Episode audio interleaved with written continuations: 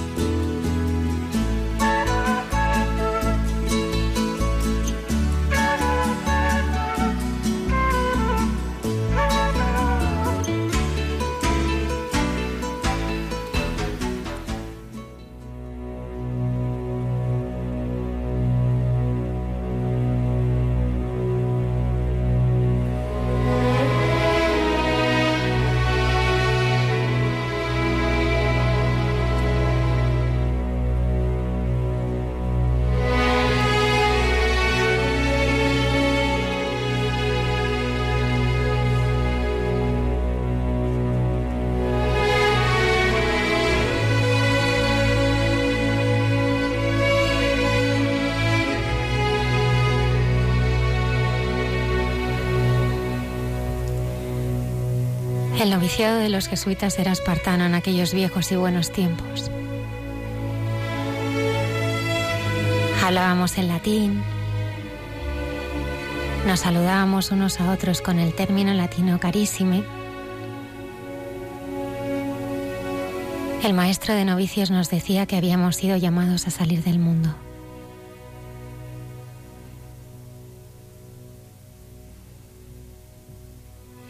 La parte de la experiencia de noviciado que a mí me resultaba más incomprensible era la oración.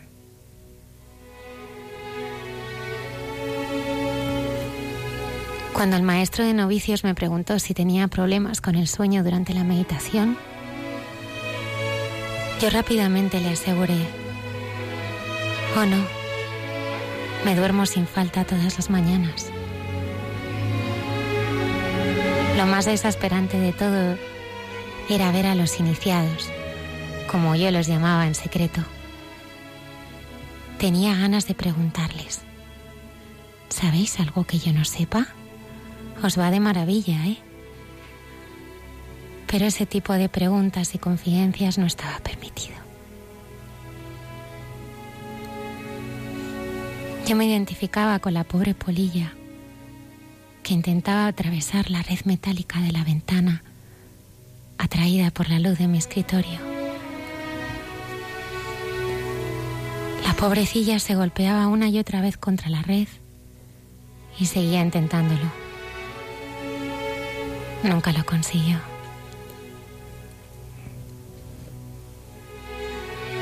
Más tarde llegó la señal de socorro.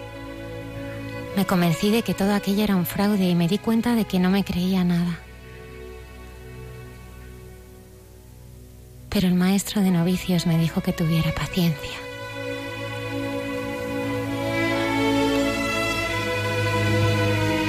Entonces,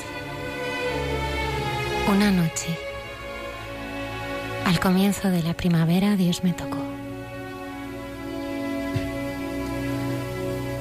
Me sentí lleno de su innegable presencia.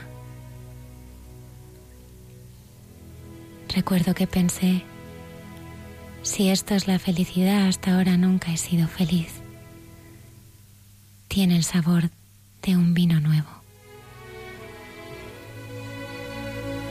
Me recuerdo allí en pie llorando de alivio.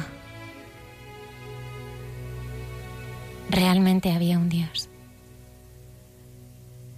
y siempre había estado dentro de mí.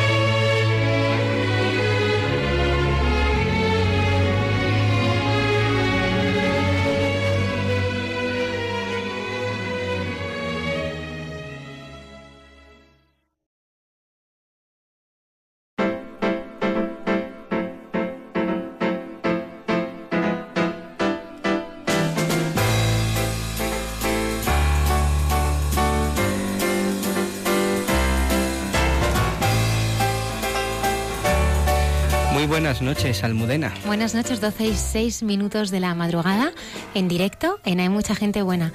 Saludamos a Luis Díaz en el control. Buenas noches. Hola, buenas noches. Lucía González Barandarian. Muy buenas noches. Nos traes una película esta noche. Una película que se ha estrenado hoy y que vamos a dar unas cuantas pautas para poder mirarla un poquito mejor. Padre Isaac, dos invitadas. Sí, además hoy tiene que ver mucho con el editorial que nos has hablado.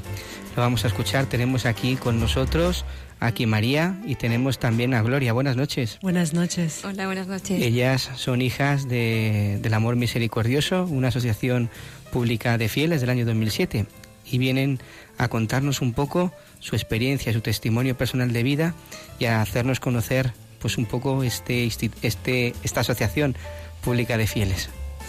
Saludamos a nuestros habituales colaboradores, el padre Javier Mairata, César Cid, Jesús López Mesa y la hermana Carmen Pérez. Eh, ya saben nuestros oyentes que pueden contactarnos en directo a través de mucha gente buena, arroba radiomaria.es eh, y eh, tenemos abiertos también los canales de Facebook y Twitter. Esta noche inauguramos una nueva sección, Santos de mm. Andar por Casa. Sí, una sección que presenta el padre Alberto Rollo Mejía que como ya sabemos y, siempre pues ha sido una persona que ha querido mucho este programa, es, él es consultor de la Santa Sede, de la Congregación para la Causa de los Santos y conoce muy bien la vida de muchos santos. Así que viernes tras viernes iremos descubriendo el carisma y la espiritualidad de diferentes santos, muchos de ellos desconocidos, que nos ayudarán a vivir eh, nuestra vida inspirados en sus obras y en su presencia.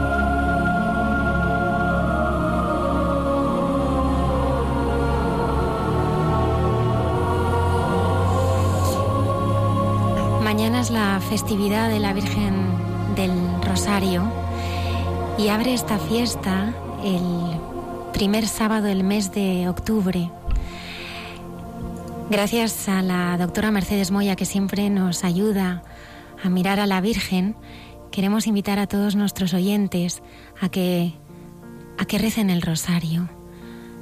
Nuestra Madre nos pide tantas veces para derramar sus gracias y, como práctica reparadora de alivio y amor al corazón del Inmaculado, al Inmaculado Corazón de María, que, recemos el rosario. Yo quiero preguntarles eh, a Gloria y a María, ¿qué significa el rosario para vosotras? Bueno, es, parte fundamental de nuestra vida cristiana y también ya nosotras como consagradas porque en parte de nuestra espiritualidad está la devoción al corazón inmaculado de María y como no, no podía faltar el rezo del rosario cada día. Y para mí personalmente rezar el rosario es como caminar de la mano de María, ¿no? Unirte mucho más a ella, encontrar en, ella, en su corazón, tu consuelo, tu refugio, tu descanso. Para mí, pues, el, el tiempo que rezo el rosario para mí son, es uno de los momentos más bonitos de mi día, porque realmente poder entrar en el misterio de la vida de Jesús y de María. Y en momentos cuando pues hay alguna dificultad o, estoy, no sé, que no sé qué hacer, simplemente pues medito en su vida. Y cuando medito en la vida de Jesús y de María, pues encuentro las respuestas para mi vida, meditando en la suya. El beato alano Dominico Bretón del siglo XV fue el gran apóstol de la difusión del rosario y esta noche compartiremos algunas de las promesas que la Virgen eh, concederá a todos aquellos que, recen el, el rosario. Esto y mucho más aquí en Mucha Gente Buena. Esta noche comenzamos.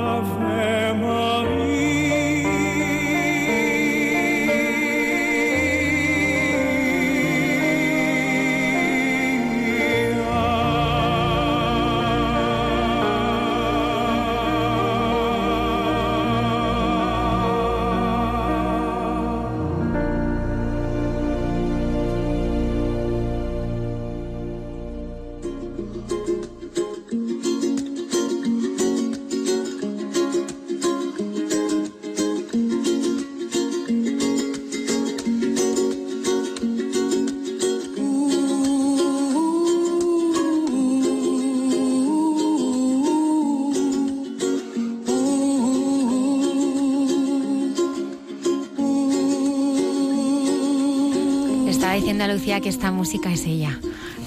es la música del buen cine, de esa, de esa tarde que, que vas con... De Mago de Oz. De Mago de Oz. Mago de Oz.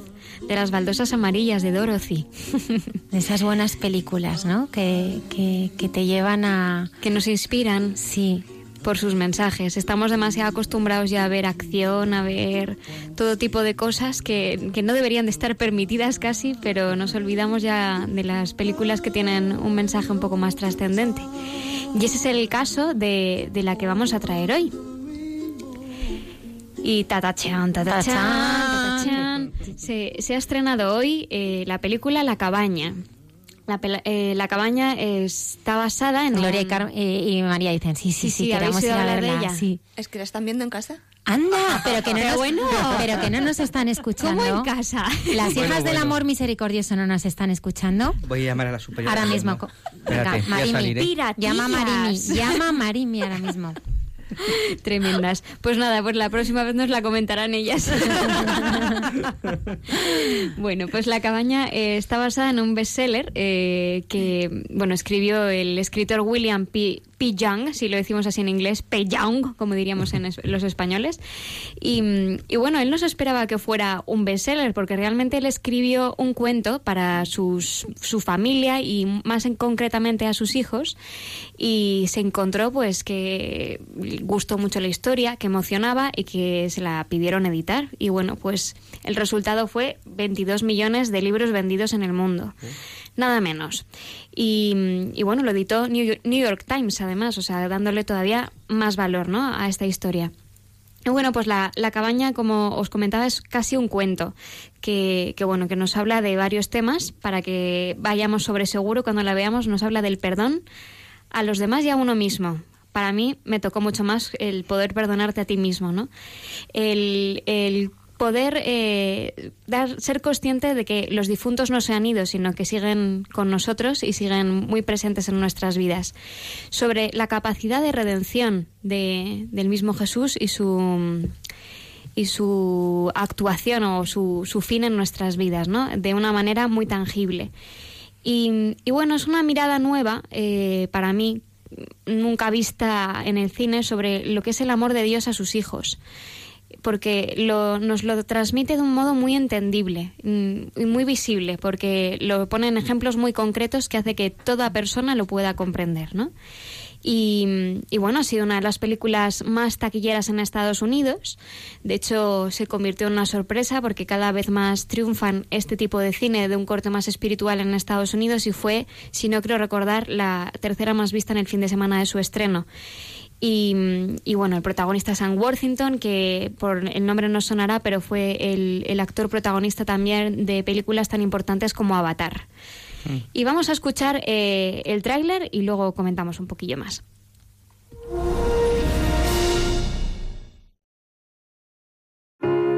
¡Nos vamos en 20 segundos! Nos vamos, listilla.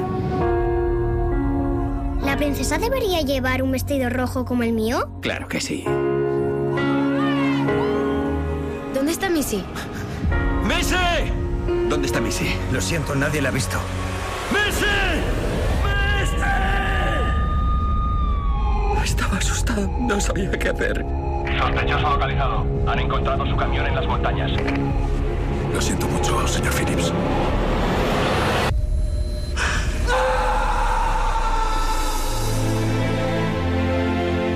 ¿Te he hecho una mano?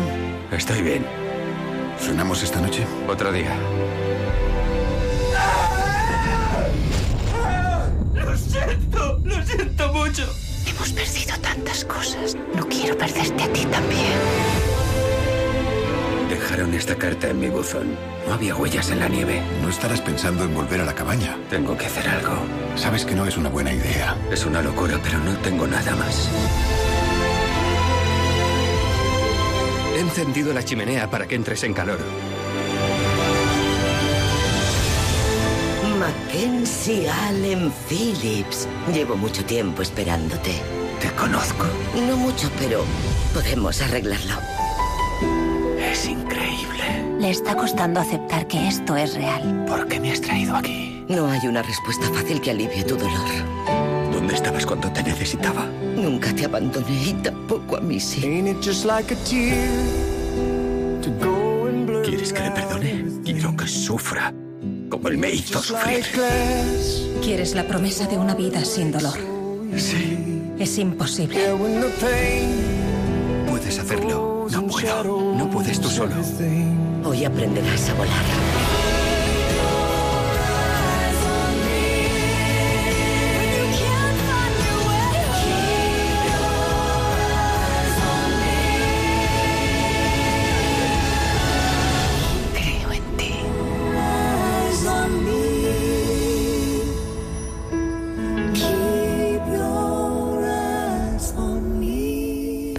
Tiene muchísima fuerza.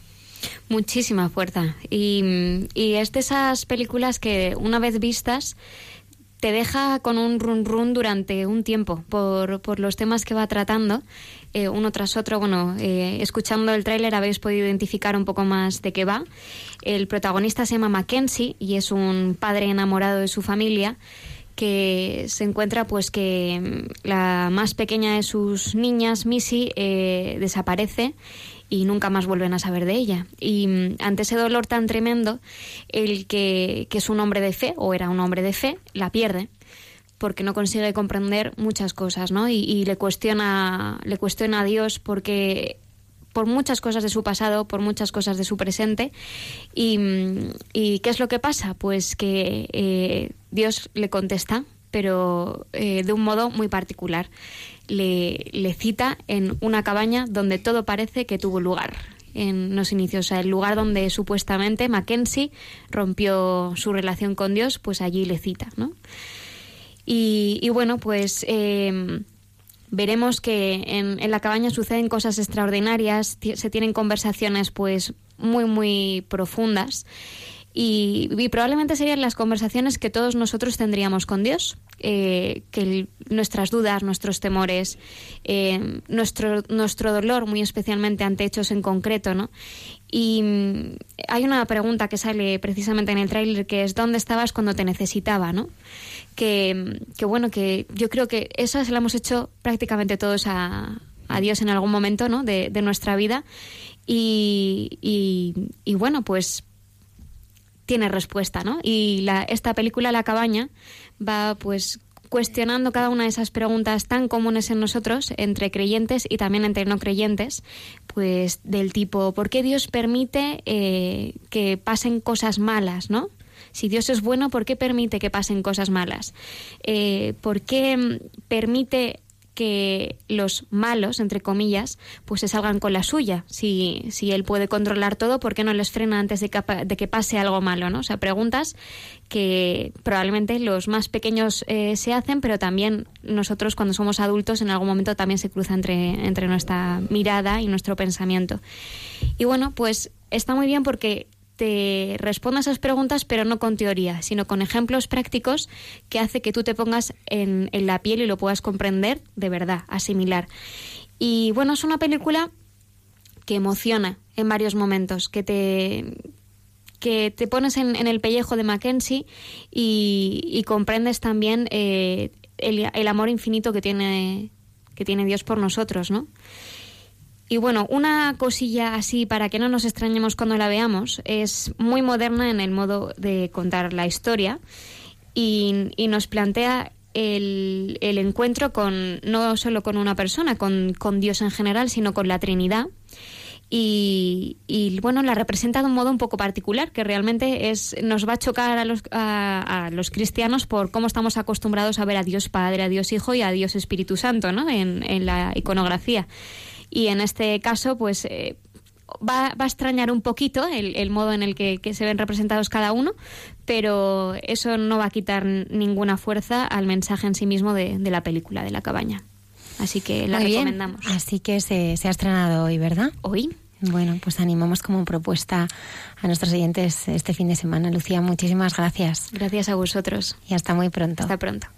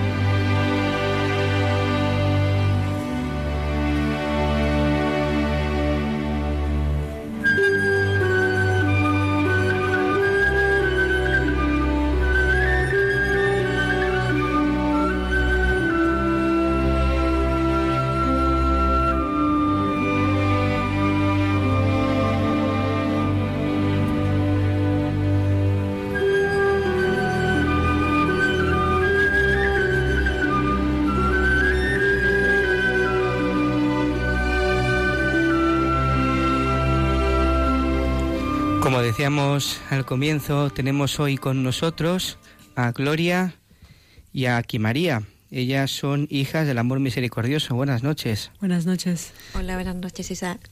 ellas son hijas del amor misericordioso, llevan bastantes años ya en esta asociación pública de fieles y, y bueno, pues quisiera entrar un poco en vuestro corazón, porque el Señor ha hecho una obra grande en vosotras, porque claro, al haber decidido seguirles, porque el Señor ha tocado el corazón, ¿verdad? Efectivamente. si no, no estaríamos aquí ninguna de las dos. Ciertamente. Gloria, ¿cómo entró el Señor en tu vida? Pues entró un poco tarde, o al menos yo lo reconocí bastante tarde, porque yo nací en el seno de una familia católica, eh, a mis hermanos y a mí nos educaron en colegios religiosos, pero realmente la fe no se vivía en casa.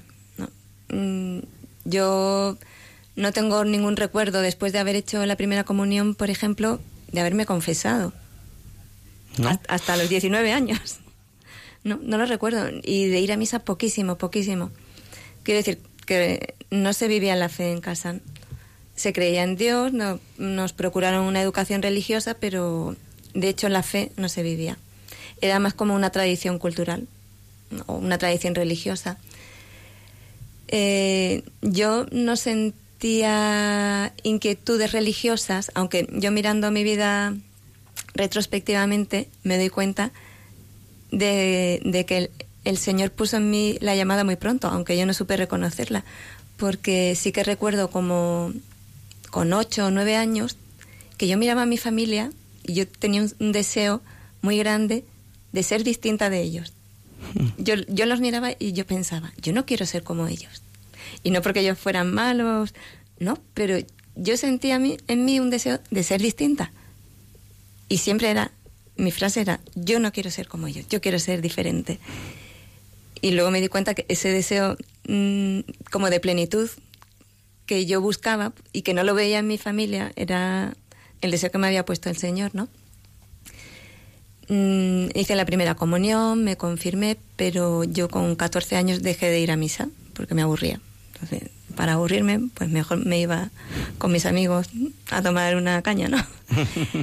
y sin embargo, yo sí que recuerdo que todas las noches rezaba. Tenía unas estampitas que me dieron en el colegio, de la fundadora del colegio.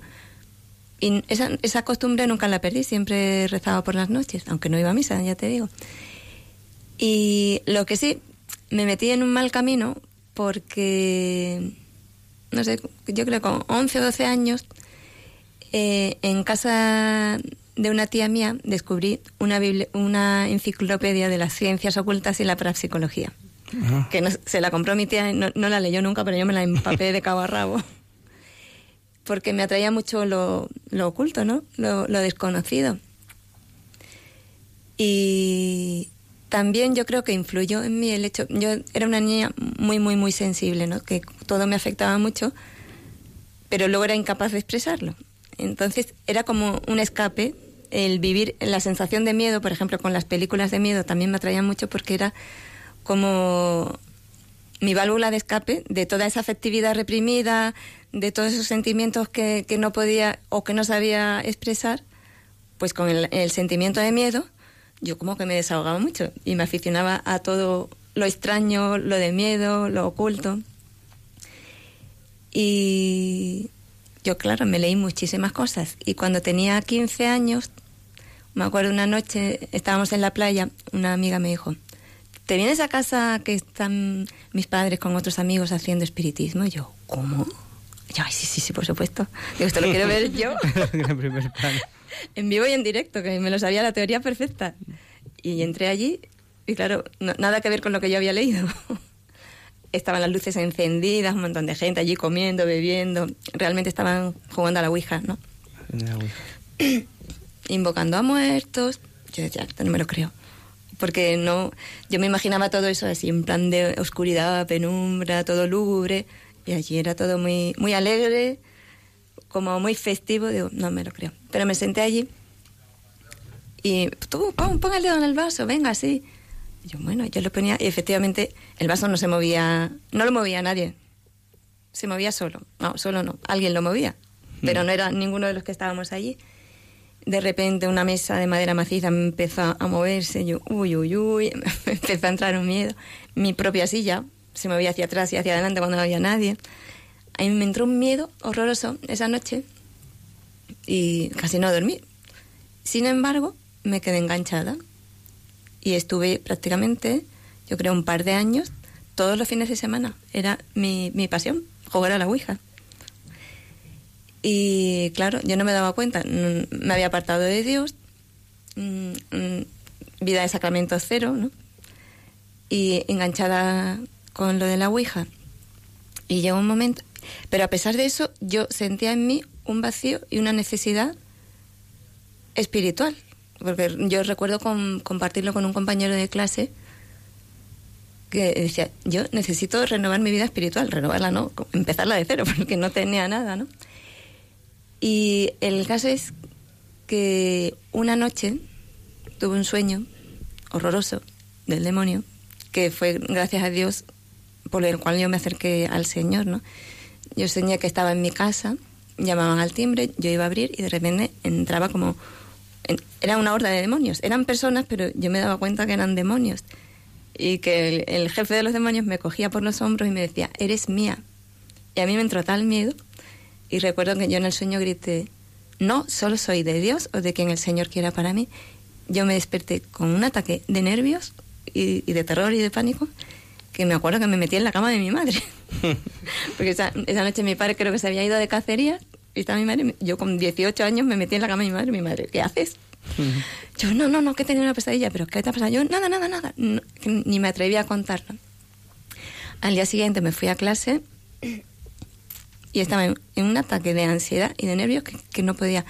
Porque yo me estaba dando cuenta que estaba en el límite, que, que yo me faltaba un hilo para no ser dueña de mi propia voluntad. O sea, que me había metido ya en un terreno que digo, no, esto no puede seguir así porque es que estoy a punto de, no sé qué, de no sé qué. Vamos, yo pensaba, digo, como esto sigue así, me, me voy a estar poseída o yo qué sé, porque ciertamente me he dado cuenta que cada vez tenía yo menos poder sobre mi propia voluntad. Y entonces esa mañana una compañera en clase me dijo, Gloria, necesitas un sacerdote. Y yo, sí, sí, por favor, ya, cuanto sea, porque no podía seguir así. Y ese día, curiosamente, era el día de mi cumpleaños. Y fue cuando conocí a nuestro fundador, porque esta compañera me llevó a, a hablar con él. Y el padre, como lo llamamos nosotros, siempre me lo dijo. Dice, yo cuando te vi entrar no sabía nada de ti. María me dijo, te voy a llevar una amiga que está un poco loca. y él me dijo, dice, cuando, cuando entraste por la puerta, dice, yo vi en tus ojos la mirada del demonio. Yo, Efectivamente, nada, y empecé a hablar con él. Y me dijo que claro que me había metido en un terreno muy peligroso, que se lo tenía que dejar completamente. Y yo, por supuesto, lo que sea, lo que sea. Y después de hablar me dice, bueno, ¿te quieres confesar? Y yo, me muero, yo no, no me quiero confesar. Yo, ya te digo, desde la primera comunión no recuerdo yo ninguna confesión. Yo me moría, yo, no, no, no. Y el pobre allí esperando. Bueno, como media hora estuve esperando y al final yo ya por apuro, por vergüenza, me confesé, ¿no? Y fue el comienzo de una nueva vida para mí, porque desde ese momento eh, yo empecé a ir a misa todos los días, del miedo que tenía, más que nada, ¿no? lo que me estaba pasando. Y recuerdo que en verano asistí al primer retiro de mi vida, que era en junio, y era sobre el corazón de Jesús. Y yo en mi vida había escuchado hablar del corazón de Jesús y esto. Y era todo el tiempo la devoción al corazón de Jesús, la devoción al corazón de Jesús. Yo no entendía nada porque yo me imaginaba la víscera, digo, pero no entiendo. Una devoción a la víscera, yo a Jesús sí, pero al corazón. En fin, yo tardé un poquito en entenderlo y, y eso porque, no sé, ya había estudiado con monjas, pero esa devoción yo no me había enterado, desde luego. Ya en septiembre hice mis primeros ejercicios espirituales con nuestro fundador. Él era una persona muy de Dios, ¿no? Con mucha luz de Dios. Y él, él vio enseguida que yo tenía vocación. Pero yo me negué en rotundo, porque lo primero que no la veía, lo segundo que, que me daba pánico, me daba pavor. Yo no, no, no, yo no tengo vocación, yo no tengo vocación. Pero lo que yo sí que descubrí en esos ejercicios es, lo primero, encontré un sentido a mi vida porque hasta entonces no tenía sentido ninguno. Yo fue terminar los ejercicios y era como si todas las piezas de un puzzle encajaran, digo yo, ahora, ahora entiendo todo. Pero lo mejor, lo que me hizo cambiar y descubrir un mundo totalmente nuevo fue la oración, ¿no? El descubrimiento de la oración. Y para mí fue un regalazo tremendo. Digo, por favor, me he pasado toda la vida sin orar. Mm. No, no digo rezar, porque rezar sí rezaba, pero sin hacer oración, sin ponerme en contacto íntimo con el Señor. Y eso fue para mí lo mejor, el descubrimiento más grande que pude tener en la vida espiritual y a partir de- del cual ya fui creciendo poco a poco, primero como, como un fiel cristiano simplemente, hasta luego descubrir la, la- la vocación religiosa, que pasó un tiempo, cuatro años. Porque el padre insistía que tú tienes vocación y yo, que no, que no, que no, Mm. que me daba tanto miedo que era incapaz. Me eché un novio, ya convencí al padre de que, que no, que mi vocación era el matrimonio. También hice que, que mi novio entrara también en la vida religiosa de alguna manera, empezó a dirigirse también con, con nuestro fundador. Todo maravilloso, estupendo. Y cuan- cuando, ya casi todos nuestros amigos se estaban casando, pues lo típico, ¿no? En cada boda. Bueno, ya vosotros los próximos. Mm. Y a mí cuando me decían eso me entraba un entripado que me moría. Yo, ¿Qué me pasa? Como... Y digo, yo, yo me di cuenta y digo, yo no me quiero casar. Pero, por supuesto, no quería ser religiosa para nada, ni consagrarme. Pero no quería casarme. Yo, toda la vida de novia. Fantástico, así maravilloso. Y claro, no me daba cuenta. Además, una de las cosas que me pasaba cuando yo pensaba en el matrimonio, se me, se me ocurrían unas ideas de lo más peregrinas. Yo pensaba, bueno, me caso primero. ¿Y si se me muere mi marido? Se acabó todo al garete. O si me engaña, peor todavía. Vamos, entregarlo todo para, para que te defrauden, para que te engañen. O, y si tengo un hijo con espina bífida o con síndrome de Down, yo qué sé. Lo peor que podría pasar en un matrimonio a mí se me ocurría. Y claro, menos ganas me entraban de casarme, ¿no? Pero en el fondo, yo no quería casarme porque tenía un deseo de felicidad y de seguridad tan grande que me he dado cuenta que ningún hombre me lo podía dar, por muy maravilloso que fuera. Porque siempre está por medio la libertad. Y ni, ni siquiera el sacramento del matrimonio te asegura el éxito en el sacramento. Porque tú, tú puedes darlo todo, pero si la otra persona falla. Entonces a mí eso me, me descolocaba muchísimo y me quitaban las ganas de casarme, por supuesto. Entonces ya una vez hablando con, con nuestro padre, yo le comenté todo esto y me dijo, mira, es que lo que te pasa es que tienes vocación, aunque tú no lo quieres ver. Ento- Entonces yo ya me lo creí. Me lo creí porque yo había recorrido un camino de fe con él desde el comienzo, porque yo cuando terminé COU no tenía ni idea qué carrera quería estudiar, solo estaba segura que de cualquier cosa de letras menos derecho, ¿no? Y yo fue terminar y hacer la prescripción en derecho. No sé por qué la hice, porque era lo único que no quería hacer. Y antes de los ejercicios espirituales, esos primeros que he contado, él me dijo, ¿y por qué no estudias filosofía? Yo, filosofía, ¿qué va? Se me da fatal, la he suspendido siempre, hay que estudiar latín y griego. Uy, no, no, no, no, no. Yo soy incapaz de eso. Yo creo que sí, que tú tienes cualidades, que puedes, que tal, que cual. Yo que no, que no. Y él venga a insistir, venga a insistir. Y yo pensando, pero si ya he hecho la inscripción en Derecho, ahora como digo en casa que no, que me cambio. Y como insistía, yo ya le dije al señor, a ver, señor, si tú quieres que estudie filosofía, yo hago una instancia pidiendo el cambio y si me contestan antes de los ejercicios, pues yo hago el cambio. El mismo día que me iba de ejercicios, recibí la cartita que sí, que por supuesto me, que me podía cambiar. Entonces yo empecé filosofía en fe, totalmente. Y claro, como era una cosa que ni me interesaba, ni me gustaba, ni se me daba bien, octubre, noviembre y diciembre, yo estaba como en clases de chino. Yo no entendía absolutamente nada, porque normalmente la gente que estudia filosofía, pues le gusta, están interesados, o por lo menos se hacen los interesantes, ahí todo el mundo preguntando, comentando, yo no entendía nada. Y en diciembre ya, de repente, pues se me prendió el foquito en la cabeza y empecé a enterarme de todo. Simplemente me familiaricé con el vocabulario, ¿no? Entonces ya pues... Y luego resultó que fue la carrera de mi vida, que disfruté como yo nunca me hubiese podido imaginar. Y todo fue por un acto de fe en, en, el padre, ¿no? Que me dijo, e, e, estudia esta carrera porque yo creo que el Señor lo quiere para ti.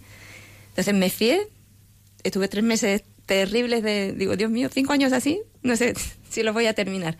Y luego yo siempre digo, me faltaba llevarme la cama a la facultad, porque es que vivía prácticamente, me apuntaba a todos los seminarios, a todos los congresos, me pareció una carrera súper fácil. Entonces ya cuando el padre, después de cuatro años, me dice que mira, que sí, que tienes vocación, aunque tú no lo veas, yo ya me lo creí, no, no me cupo la menor duda, aunque yo ni lo sentía ni lo quería todavía. yo, pero me lo creo, o sea, me lo dijo, es que no, no tenía la más mínima duda. Y le dije, bueno, pues nada, padre, cuando se quiera. Me dice, pues nada, tómate un mes, te lo piensas, lo dices a tu familia. Yo, ni hablar, yo me voy ya. Si me tengo que ir, me voy ya. Me voy ya. Y lo dije, me acuerdo, lo dije en mi casa. Bueno, a mi novio se lo dijo un miércoles, en mi casa lo dijo un viernes y el lunes me vine a Madrid. Y yo recuerdo, cuando venía para Madrid en el tren, yo estaba tan tranquila. Y decía, hombre, no, tienes que llorar, tienes que estar sufriendo, que lo dejas todo, que esto es terrible, que esto es horroroso. Y me tenía yo que hacer un esfuerzo para llorar, pero no me salía. Y nada, yo me vine a Madrid en fe, porque yo no sentía que esta fuera, creía que era mi vocación, pero no, no tenía el deseo de mi, el gusto, ¿no? Digamos, ni el deseo palpable. Mi alma lo tenía, aunque yo no me daba cuenta. Pero fue muy bonito porque en el momento en que yo entré, en que puse el pie en el piso donde vivía entonces la comunidad, yo sentí claramente, esta es mi casa, este es mi hogar. Y desde entonces hasta el día de hoy, jamás he tenido la menor duda de que mi vocación era aquí. ¿Cuántos años han pasado? Este, ahora en noviembre hago 26. 26 años. 26 años. Sí. ¿Y cómo es ese camino, no? Porque a mí, bueno, de ese testimonio que estás compartiendo hay algo que me gusta especialmente, ¿no? Y es que a veces el Señor te llama haciendo un acto de fe. Y, hay que fiarse. Y lo dice una persona tremendamente desconfiada. Tengo muchas guerras con el Señor en ese. Digo, Señor, ¿cómo me cuesta? ¿Cómo me cuesta confiar en ti, no? Y luego el acto de fe y la obediencia. Yo creo que en el Señor tenemos tenemos el ejemplo, ¿no? Aprendí a obedecer sufriendo, ¿no? Sí. A mí esas palabras del Evangelio, pues también me ayudan muchísimo, ¿no? Pero también a mí me ha ayudado mucho mi propia experiencia, el comprobar una y otra vez que cada vez que el padre me decía que hiciera algo que no entendía, que no estaba de acuerdo, que, que no me gustaba, y lo hacía, luego comprobaba que, que ahí encontraba la felicidad. ¿Y cómo llegas a la casa de tu comunidad y además esa sensación de ser tu hogar. Totalmente. Es una sensación de, de corazón. Sí, sí, eso también yo creo que, que, fue una gracia del Señor, ¿no? Para mostrarme que sí, que tú hasta aquí has venido en fe, pero ahora te doy esa certeza que antes no tenías. Claro. Quiero que nos hables de dos personas el padre fundador de vuestra comunidad. Me gustaría que contaras a los oyentes, porque le estás, eh, bueno, estás hablando de él con muchísimo cariño y realmente fue tu director espiritual y quien ha sido también custodio de tu vocación. Y luego también me gustaría que nos hablaras en estos 26 años que entiendo toda vocación como un descubrimiento de un rostro, ¿no? De una mirada, eh, de un Cristo vivo, ¿no? Pues háblanos del Padre Fundador y háblanos de ese Cristo que te ha llevado de la mano durante estos 26 26 años, se dice pronto. ¿eh? A mí se, me han pasado volando. Años de misericordia. Totalmente, totalmente. Pues mira, eh, el padre Mansilla, yo te lo definiría como una persona de Dios. Era un enamorado de Jesucristo, él, era jesuita, eh, vivió hasta la médula su ser jesuita, por ello también nos lo, nos lo transmitió, ¿no? Parte de nuestra espiritualidad tiene raíz jesuística, ¿no? Y él, ya te digo, era una persona totalmente de Dios, enamorado, que lo único que quería en esta vida es dar gusto a Dios. Entonces su única preocupación en todo momento era buscar la voluntad de Dios en todo, en todo lo que hacía. Bueno, ¿y qué quiere el Señor ahora en este momento? ¿Y, y ahora qué quiere? ¿Y tenemos que hacer esto o tenemos que dejar de hacer lo otro? Por eso él siempre estaba en discernimiento de espíritus, ¿no? que es otra de las cosas que nos ha inculcado mucho. Insistía mucho porque él lo vivía ¿no? propiamente en la oración y el discernimiento. La oración también como condición indispensable para el, para el discernimiento, ¿no? porque sin oración, si no conocemos a la persona a la que queremos agradar, ¿cómo vamos a saberlo? ¿no? Y fundamentalmente eso. Y, y la fe, él siempre nos repetía hasta la, hasta la saciedad. Fe, fe, fe. Fe, fe y fe. Pero no fe de sí, Señor, creo en ti, creo en la Eucaristía, creo en la Iglesia, no. Fe de corazón. Lo que tú decías, confianza, confianza en el Señor. No creer con la cabeza, no creer con la razón. Qué difícil es eso tantas veces. Sino creer con el corazón. Pero es muy bonito porque ahí es donde experimentamos a Dios como Padre. Porque si confiamos realmente en su bondad y que estamos en sus manos, no nos puede pasar nada. Nada malo. Nada que Él no quiera o permita. Lo que pasa, antes comentabas, creo, con lo de la película, el tráiler de la cabaña, cuando pedimos cuentas a Dios de por qué me sucede esto, por qué estoy sufriendo, por qué... Cuando hacemos eso, estamos desconfiando de la bondad de Dios. Totalmente. No estamos confiando y sobre todo porque muchas veces cuando estamos sufriendo absolutizamos ese sufrimiento de tal manera que no somos capaces de ver más allá de ese sufrimiento. ¿Y cuántas veces hemos podido comprobar que con el tiempo, ay, ahora entiendo por qué me pasó tal cosa? Y eso que entonces me parecía un horror y terrible, simplemente fue un medio para una situación mucho mejor. Como una fiebre. La fiebre es terrible, pero es un momento de crisis a lo mejor para dar un estirón en el crecimiento, ¿no? Yo siempre me acuerdo de, un amigo que siempre me ponía este ejemplo, dice, a mí me hicieron repetir COU injustamente, mm. porque es que no había derecho, se formó un follón, lo hicieron repetir, y él lo tenía eso como, le, hicieron daño. Sin embargo, por repetir COU conoció a su mujer, a la que fue su mujer, dice, bendita repetición de, de COU, ¿no? Dice que eso que en ese momento me pareció tan terrible y tan injusto que lo era, fue simplemente el medio para, para una alegría mucho mayor, ¿no? Y claro, eso también nos enseña que para confiar en Dios tenemos que tener mucha visión sobrenatural. Ver las cosas desde Dios, ¿no? Con una mirada puesta en el cielo, en el futuro. Y sobre todo, no preguntarnos, cuando estamos en una situación así, no preguntarnos por qué, qué he hecho yo para merecer esto, sino más bien, ¿para qué? ¿Qué querrá el Señor con esto? ¿no? Porque Dios siempre saca del mal bien. Y si en algún momento estamos en una situación difícil, va a ser para bien.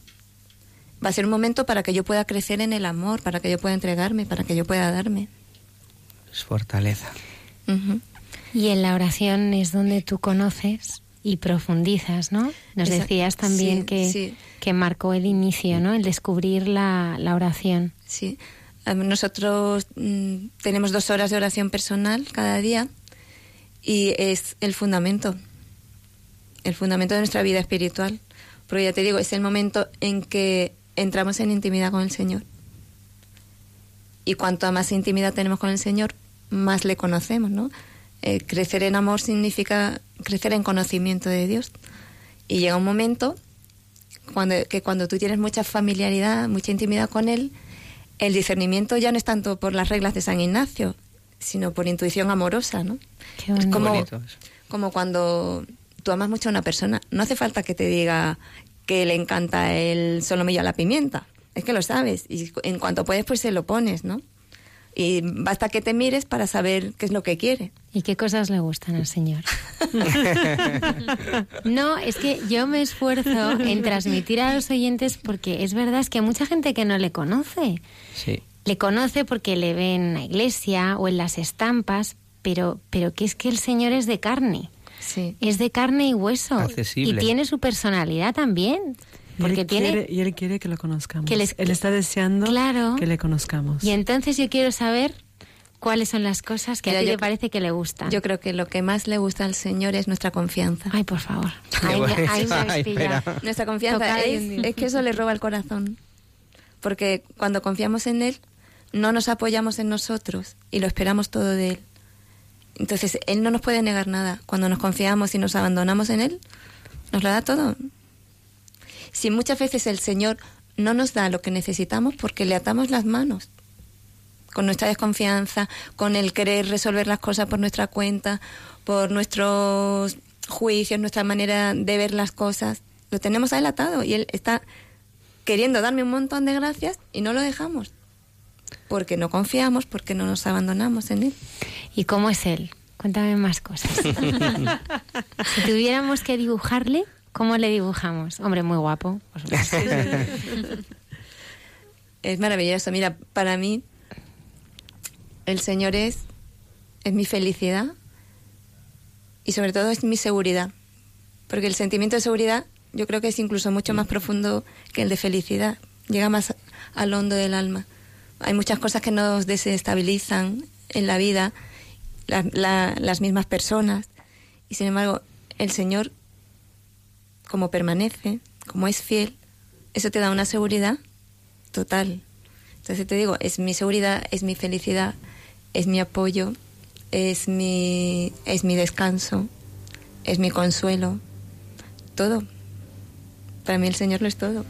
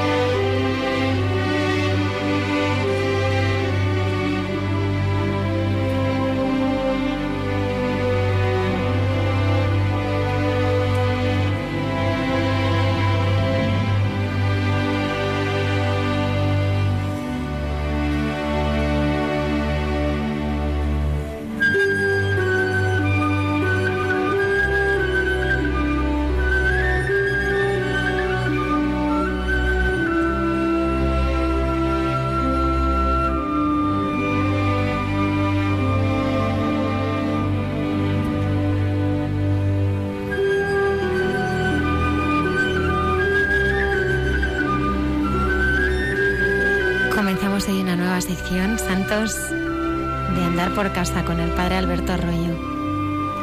Él es eh, consultor en la Congregación para la Causa de los Santos. Buenas noches, padre Alberto. Buenas noches, Isaac. Es un honor tenerte esta noche con nosotros. Y para mí es una alegría muy grande. Te, hemos esperado y anhelado, ¿eh? que llevamos anunciando tu sección desde, desde hace ya un mes, ¿eh? pero por fin estás aquí. Padre Alberto, eh, estás en, en Soria porque eh, este es el año jubilar que el Papa ha concedido a las Clarisas de Soria por el 75 aniversario de la adoración perpetua en su monasterio, que fue iniciativa de la Madre Clara. Y por eso hoy inauguras tu sección con una protagonista que quiero que presentes tú mismo. Sí, acabo de llegar de Soria. Esta tarde hemos tenido una conferencia sobre la Madre Clara de la Concepción y solamente visitar Soria y ver aquella comunidad te muestra un poco los frutos de la vida de esta mujer. Es una comunidad de más de 50 monjas, gran parte de ellas son jóvenes y además mm, tienen varias casas filiales, entre ellas la de Medinaceli la de Valdemoro, en nuestra diócesis de Getafe, y lo consideran toda una misma comunidad, aparte de tener algunas fundaciones fuera de España. En total son unas 100 monjas clarisas, como digo, la, inmensa mayoría jóvenes, que atribuyen esa fecundidad a la Madre Clara de la Concepción. Y entonces la pregunta es quién fue la Madre Clara de la Concepción. ¿Fue una monja más? Porque claro, de monjas piadosas, monjas virtuosas tenemos muchísimas. Basta abrir cualquier libro de vidas de santos y hay tantísima monja. ¿Qué es lo que tiene de especial? Esta monja pues era lo que os quería contar esta noche. Hmm. Fijaos, el Papa Francisco en el año 2014 aprobó el decreto de heroicidad de las virtudes de la Madre Clara de la Concepción. Ella había fallecido en el año 72 y había nacido en 1902 en un pueblo de La Rioja, Torre de Cameros, aunque con dos años nada más, su familia, como su padre era un profesor, eh, maestro nacional, pues su familia se trasladó a un pueblo de Soria llamado Rebollar, un pueblo muy pequeñito, y ella siempre estuvo muy orgullosa de ese pueblo tan pequeñito. Era una mujer que no se avergonzaba de venir de, de, pues, de una pequeña aldea. Para que nos hagamos una idea, hoy en día Rebollar, este pueblo, no llega ni a 30 personas. En aquella época tenía unos 200 habitantes, un pueblo pequeñito. Y entonces esta chica joven, eh, su nombre originario era Juana de la Concepción, cuando tiene 18 años la mandan a estudiar, como era propio de la familia, para ser maestra a la Escuela Normal de Magisterio de Soria. Y en Soria conoce algo que nunca había conocido, que es la vida contemplativa. Conoce el monasterio de Clarisas de Soria. Al principio le resulta una cosa rara eso de la clausura, como a mucha gente hoy en día también le puede resultar raro. Tenían en aquella época doble reja, no se les podía ver la cara, detrás de la reja se veía todo oscuro. Y entonces al principio le llama mucho la atención, pero curiosamente siente que el Señor la llama por esa vía y, y ella no sabía por qué, pero se, sentía que el Señor le llamaba. Incluso se lo consulta a un sacerdote y el sacerdote dice, uy, que estas monjas están un poco relajadas. Y, y, es verdad, a ver, en aquella época casi todas las clarisas en España y en el mundo entero vivían la regla que no era la original de Santa Clara. Era una regla que mitigaba el tema de la pobreza y permitía las rentas y la dote de las monjas nuevas cuando entraban. Entonces no se cuidaba tanto el trabajo porque no vivían del trabajo, sino que vivían de las rentas, nunca mejor dicho, como se suele decir, vivir de las rentas, pues muchas monjas vivían de las rentas. Y en ese sentido le dije, no, cuidado que este monasterio está un poco oh, um, relajado. Pero ella sentía que el Señor la llamaba y la llamaba. Entonces se lo comunica a su hermano, eh, en esta tenía 20 años, se lo comunica a su hermano en una carta y el hermano se asusta, se lo, la carta se la pasa al padre, al padre del susto le da un jamacuco y poco después se, claro y poco después se muere. El padre de, de, de, de, la pena que su hija se quería meter a monja y entonces la pobre chica ve que su padre se ha muerto que su madre se ha quedado viuda siente que no se puede meter a monja un, un gran sufrimiento. Y sin embargo pues el señor que es más fuerte y poderoso que todas las dificultades que se presentan en la vida consigue que unos meses después ella ingrese esto era el 15 de agosto del año 1922 entré en el monasterio de las Clarisas y ahí comienza un camino de santidad muy grande que ella descubrió que es el camino de Francisco de Asís. El otro día celebramos la fiesta de Francisco de Asís. ¿Y cuál es el camino de santidad de Francisco de Asís? Pues en contra de los que algunos creen que es la naturaleza, los pajaritos, las flores y loado seas mi Señor, que todo está muy bien, pero no, el centro de la espiritualidad de San Francisco de Asís es eh, la imitación y la unión con Cristo paciente, con Cristo sufriente, con Cristo humilde, con Cristo que coge la cruz por nosotros y se entrega totalmente por nosotros. Eso es lo que hizo ella.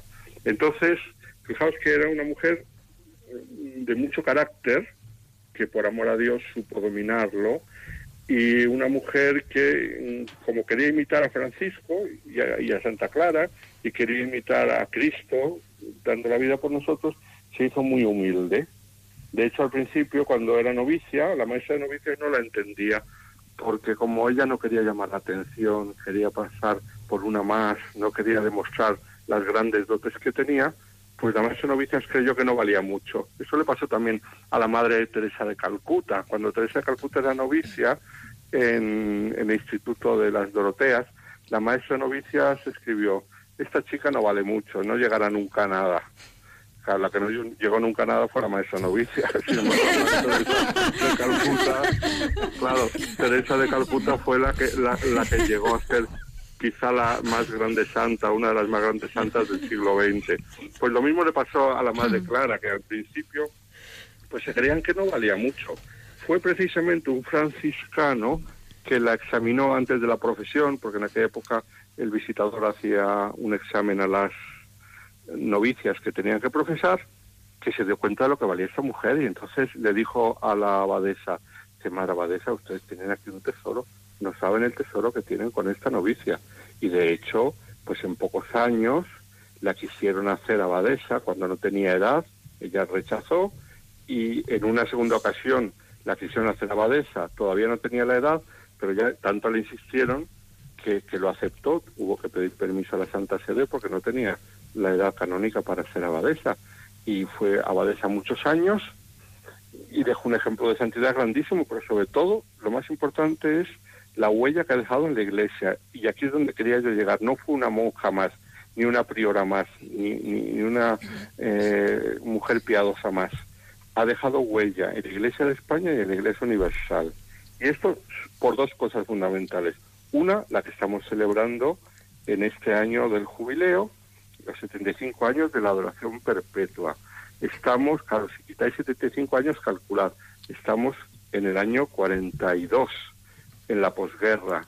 Y claro, durante la guerra, pues los pocos sitios en España donde había adoración perpetua, con la guerra, habían desaparecido. No, las circunstancias no ayudaban a la adoración perpetua.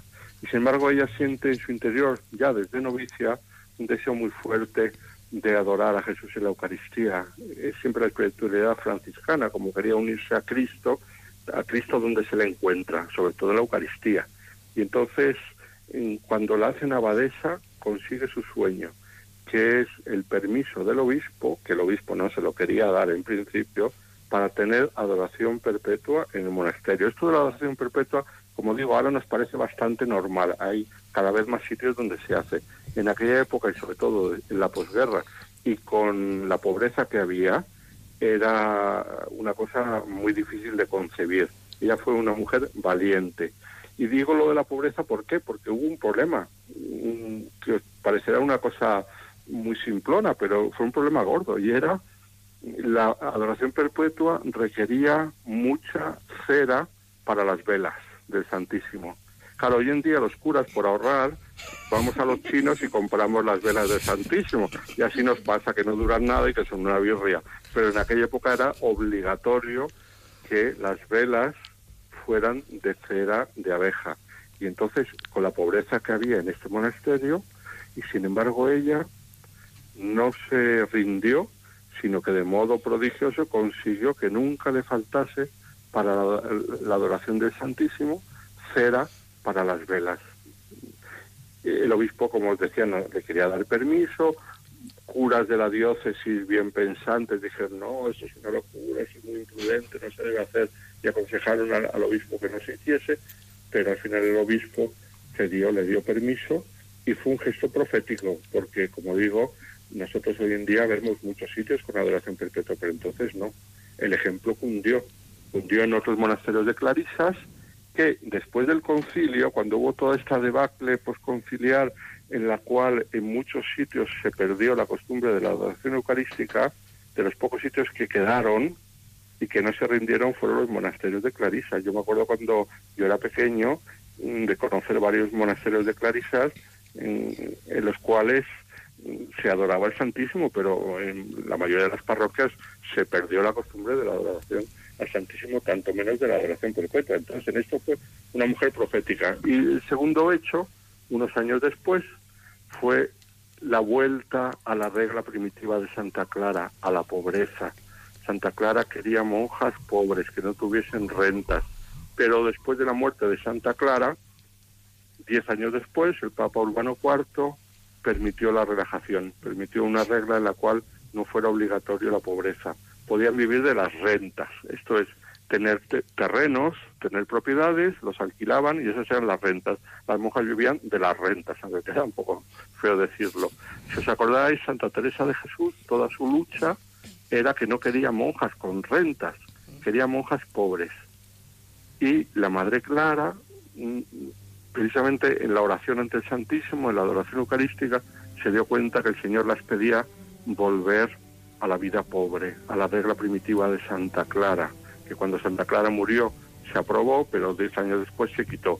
Y también fue profético en esto. ¿Por qué? Porque leía el otro día unas estadísticas que en el año 53, cuando la Madre Clara consiguió este privilegio del Papa Pío XII, la mayoría de los monasterios de España y del mundo vivían con de clarisas, vivían con rentas, vivían la regla relajada. Y sin embargo, gracias al ejemplo de la Madre Clara de la Concepción, poco a poco, poco a poco fue cundiendo el ideal de la pobreza y hoy en día la inmensa mayoría de monasterios de clarisas viven sin rentas.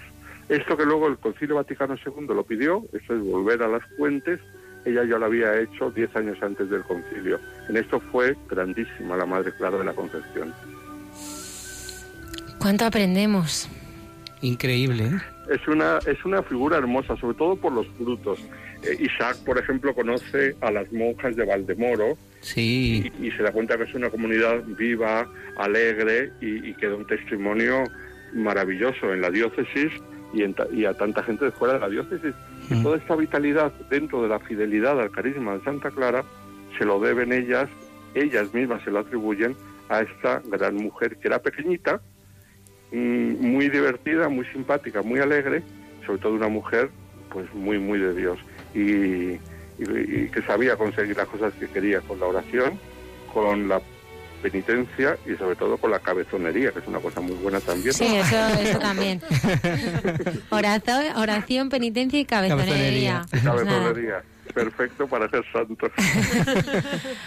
Padre Alberto Royo, muchísimas gracias. Muchas gracias. Pues gracias a vosotros. Ya la semana que viene nos volvemos a escuchar, si Dios quiere. Quería que, que, despidieras también tu sección brevemente, eh, bueno, presentándola a los oyentes, estos santos de andar por casa.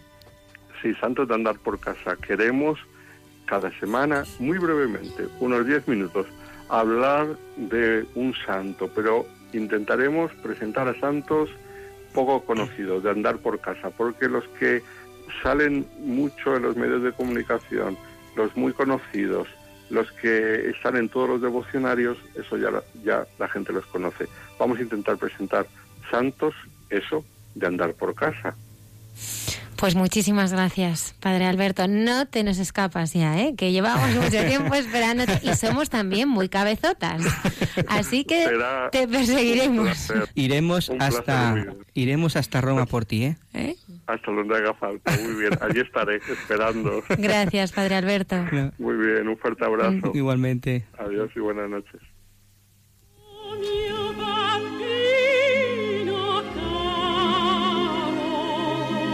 with me.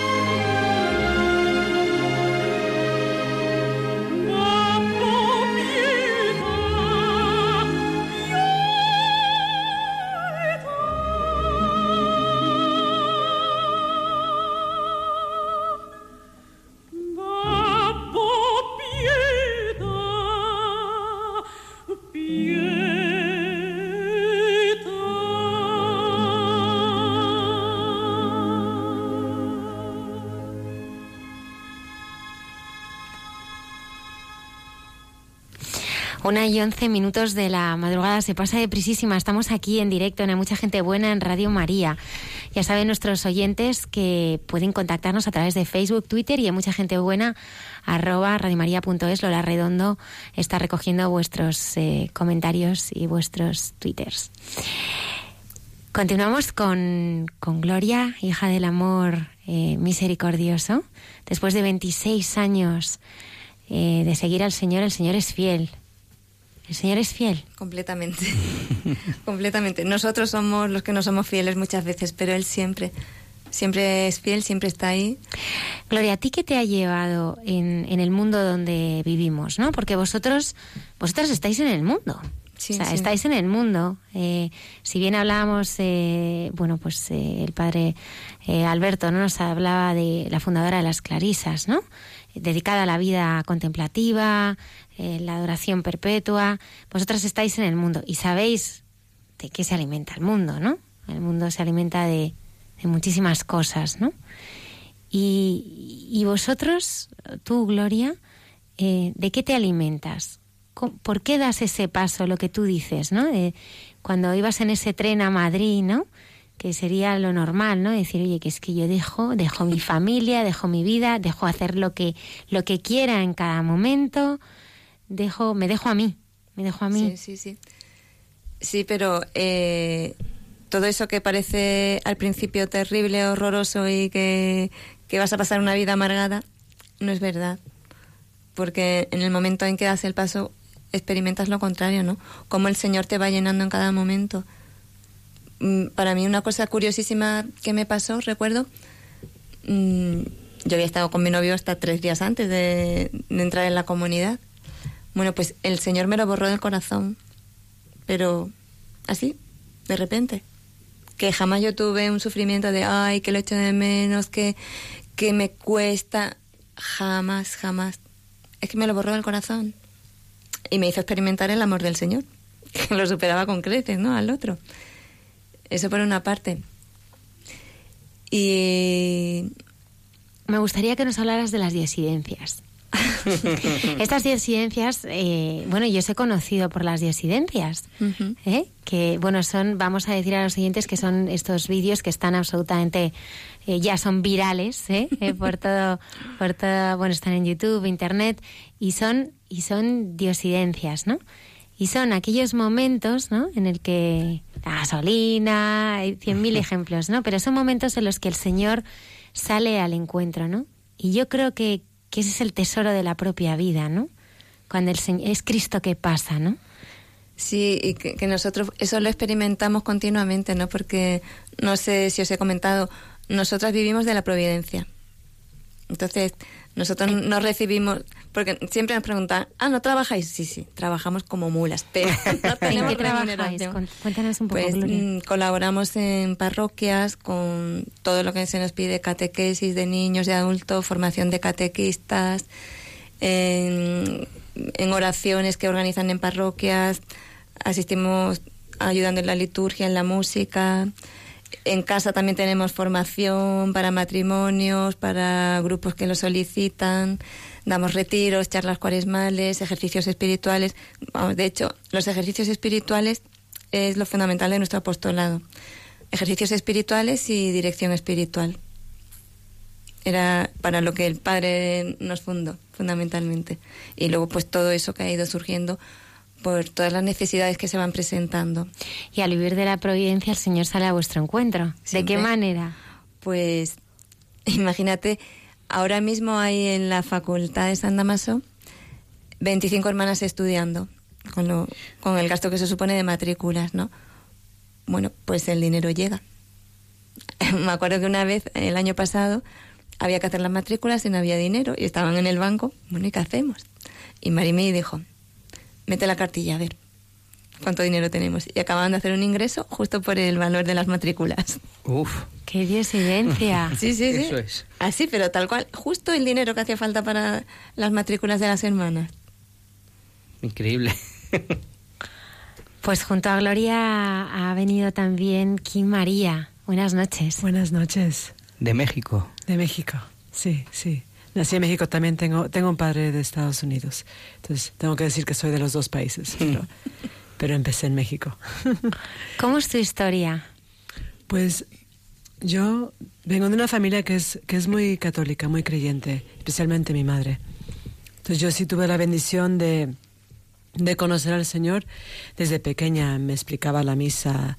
Mi madre me enseñó a, a salvar almas recogiendo las cosas de, de mi cuarto, que estaba todo tirado y, y siempre sabía que el Señor estaba en la Eucaristía. Pero ciertamente hubo un momento en mi vida que el Señor se hizo mío. ¿no? Es la fe de tus padres y luego hay un momento en que la fe es, es tuya.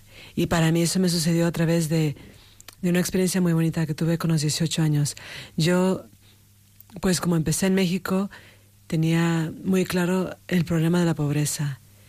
Y gracias a Dios mi familia no era pobre, vivíamos muy bien, pero mi madre siempre tuvo mucho cariño a los pobres.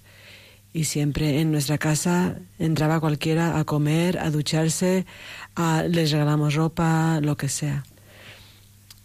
Y yo siempre, pues me imaginaba siendo una misionera. Quería ser misionera toda mi vida. Y siempre decía que iba a ser misionera, misionera, desde pequeña. Y cuando tenía 16 años, una amiga mía me dijo que tendría que, que hablar con la Madre Teresa y conocer a la Madre Teresa. Y, y me dijo que leyera el libro el, el Camino Sencillo.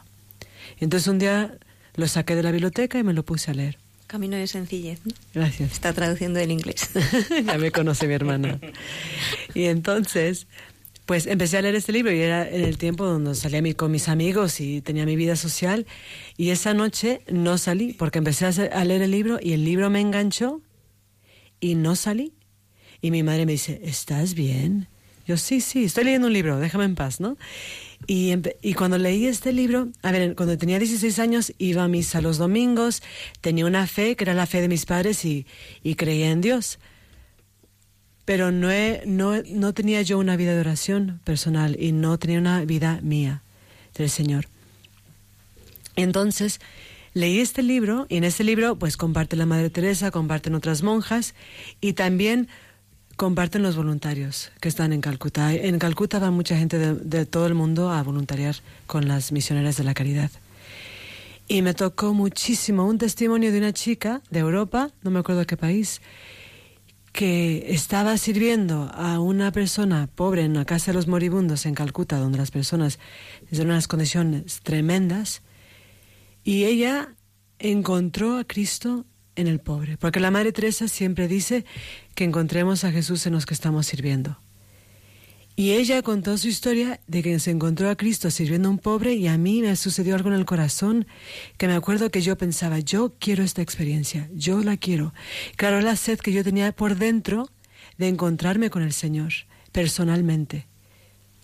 Pues con 18 años eh, me fui un verano a Calcuta con mi madre, me fui a, a salvar el mundo, yo pensaba que iba a salvar el mundo, me, sentía yo muy muy, muy orgullosa de ir a salvar al mundo y hacer cosas buenas. Pues llegué a Calcuta con 18 años y pues me paralicé, porque yo conocía pobreza, yo vivía en México, pero lo que vi en la India, incomparable, que eso no es pobreza, es una miseria tremenda. Y las condiciones me, me paralizaron, me congelé, me dio miedo, me dio un poco de todo. No podía ni siquiera hacer lo que tenía que hacer. Me encontré paralizada. Y ya poco a poco, pues empecé a ayudar. Yo primero no atendía a la gente, sino lavaba la, todo lo que tenía que lavar, los, los platos, la ropa, barría. Y ya poco a poco me fui acercando a las personas y yo estaba yo también fui a la casa de los moribundos que se llama Kaligat en Calcuta y luego tuve tuve mi momento en que una mujer pues me pedía algo y me tuve que acercar a ella, no podía ignorarla. Y en ese momento me encontré con el Señor en esta mujer. Fue una experiencia que no puedo describir en palabras, pero que yo sabía que era Jesús allí. Y de repente ya me volqué sobre, sobre los pobres, ya dejé, dejé todo y estaba yo siempre con las personas. Pero me pasó una cosa muy, muy extraña, o no sé, que me, me sobrecoge todavía, que yo sentía un amor tan grande por todos los pobres, esta gente que estaba en la miseria, que tenía unas condiciones horrorosas que ni cuento. Y yo sabía que este amor no era mío. Yo sabía que era un amor que no venía de mí y que yo no era capaz de, de amar a alguien con amor mío, de que no, que no era mi amor. Y me di cuenta que Dios podía amar a través de mí. Y cuando yo me di cuenta de que Dios podía amar a través de mí, ya encontré el sentido de mi vida, ya no quería hacer otra cosa. Me di cuenta que la pobreza real era la falta de amor y que yo era capaz de amar no por mí, sino porque Dios me sea capaz de amar con su amor. Y ya con 18 años decidí que yo lo que quería que hacer era amar. Claro, yo de repente dije, ya, eso es lo que quiero hacer, no quiero hacer otra cosa, ¿para, para qué perder el tiempo? Y me di cuenta que la Madre Teresa realmente enseñaba lo que era ser misionera, porque hasta ese momento yo pensaba que ser misionera era pues dar de comer y dar ayudar a la gente a encontrar un hogar, un hogar para vivir y, y que no, que no se trataba de eso, se trataba de dar el amor de Dios y que una misionera verdadera tenía que llevar el amor de Dios a las otras personas. Pues ahí se me cambió la vida radicalmente. Regresé a los Estados Unidos y estaba estudiando en una, una universidad y me acuerdo de estar sentada en el aula y que sentía que estaba perdiendo el tiempo. Yo decía, ¿para qué estoy estudiando? ¿Yo qué voy a hacer aquí? Y yo les dije a mis padres que me iba a ir de la universidad y que iba a... Y mis padres, claro, lucharon para que me sacara una educación y que acabara mi educación. Y fue esa experiencia tan fuerte del Señor, la, la primera que me tocó y, y, y, me cambió la vida. Y ya de, de, ahí en adelante, pues ya fui buscando maneras de, de ser misionera, pero sabiendo lo que era ser misionera, porque la Madre Teresa me lo enseñó. Digo, no personalmente, pero... y entonces, bueno, ya de allí, pues me cambié de universidades, porque estaba en una universidad que era católica, pero solo por nombre, y me fui a una, una universidad muy conocida en Estados Unidos porque es franciscana y allí de verdad se, se vive la fe. Y ahí me fui, pues fui creciendo, empecé a, hacer, empecé a tener vida de oración, porque sabía que, que este amor que yo había vivido dentro de mí no lo podría mantener dentro de mí sino hacia la oración. Entonces, em, con las misioneras de la caridad empecé a ir a misa diaria y a tener adoración con el Santísimo todos los días. Pues entonces seguí, seguí viviendo esa vida. Luego, en un momento, una hermana mía de, de, ahora, de la comunidad, que nos conocimos en la primera universidad, hablando de diosidencias. Yo nunca entendí por qué había ido a la primera universidad, pero es que en esa primera universidad conocí a Araceli, que es mi hermana de comunidad, que si no fuera por ella no hubiera entrado en esa comunidad. Así que conociste a las hijas del amor misericordioso. Bueno, conocí a Araceli, Araceli. Cuando, era, cuando era laica. Pero luego, cuando ya años después entré en esta comunidad, mi padre dice en el desayuno, ya sabemos por qué fuiste a esa universidad. Todo, todo va encajando, ¿no? Pero bueno, que, que esa fue una experiencia que me llenó mucho, ¿no? Y luego ya con la oración, ah, esta, la hermana Araceli me dio un libro de los mensajes de Nuestra, de, la, de Nuestra Señora de Medjugorje.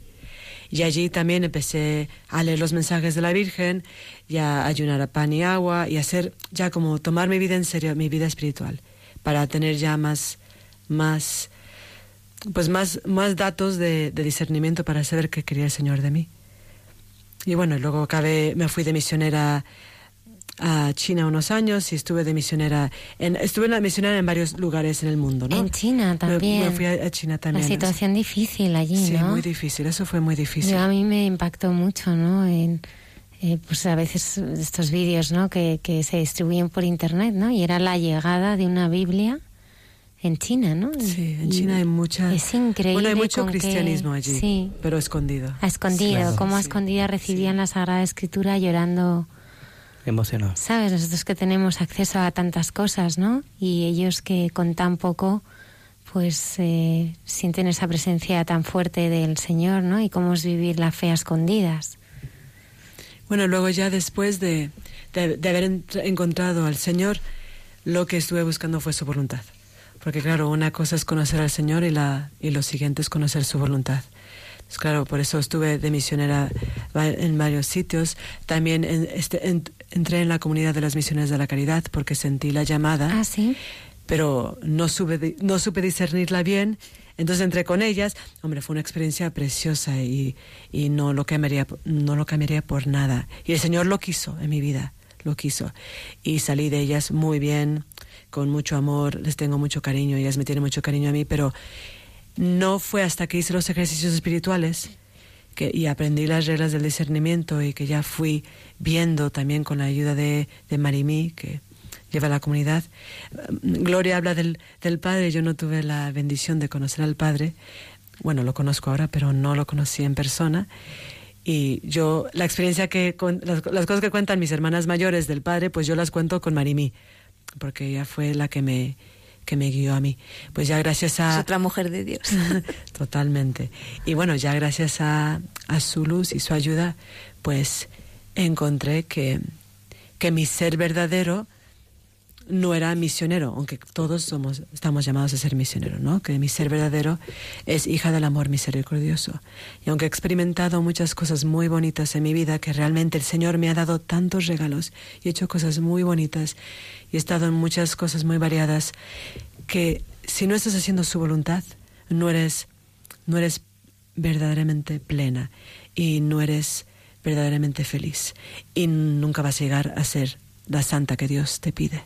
Entonces, para mí mi camino ha sido no solo un encuentro con el Señor, sino un encuentro con su voluntad, saber cuál es, cuál es la voluntad de Dios para mí. El, el Evangelio que siempre me hace temblar a mí es el Evangelio donde, donde van a, a, buscar al Señor y le tocan la puerta y dicen, Señor, Señor.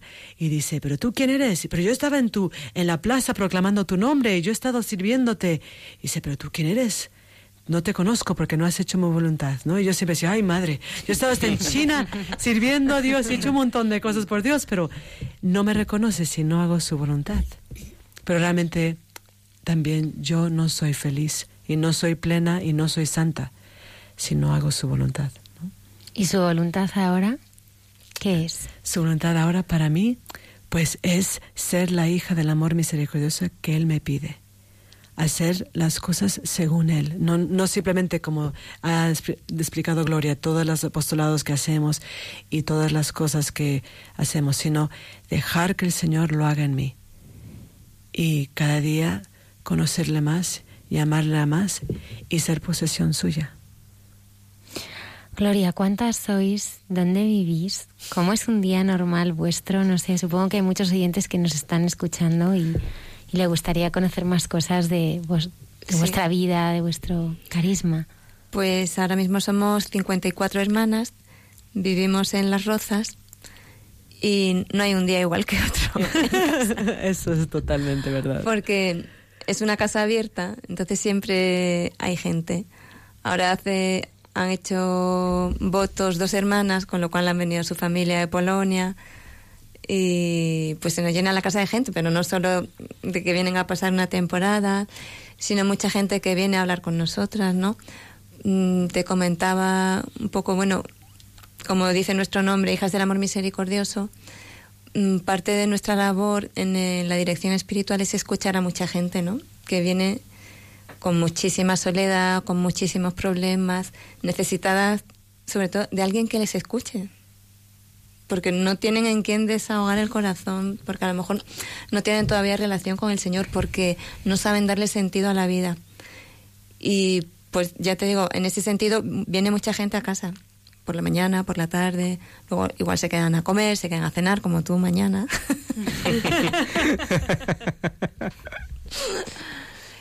y pues eso, cada día es distinto, ¿no? Ahora están grabando las diosidencias, de repente vas tú por el pasillo, te encuentras con una cámara y vas con una bandeja de manzanas y te tienes que dar media vuelta. Pero... Gloria, sí, nos decía que María, ¿no? Ese evangelio, es que es verdad, ¿eh? que el Señor a veces eh, habla directamente. Yo, es una pregunta, Isaac me conoce, que suelo hacer aquel evangelio donde te gustaría encontrarte con el Señor. Es que yo ya me, gustaría encontrarme con tantos, porque soy tantas. Pero a ti, Gloria, eh, ¿en qué momento te gustaría haberte encontrado a ti con el Señor? Ese momento, ese momento único, Él y tú. ¿Haberme encontrado? Sí. ¿En qué pasaje del Evangelio? Ah, del Evangelio. Pues a mí uno que me llama mucho la atención y, y que de alguna manera me siento identificada es el del ciego de nacimiento.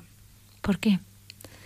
Porque yo de alguna manera me he visto sanada de mi ceguera, Mm. de mi ceguera espiritual, ¿no?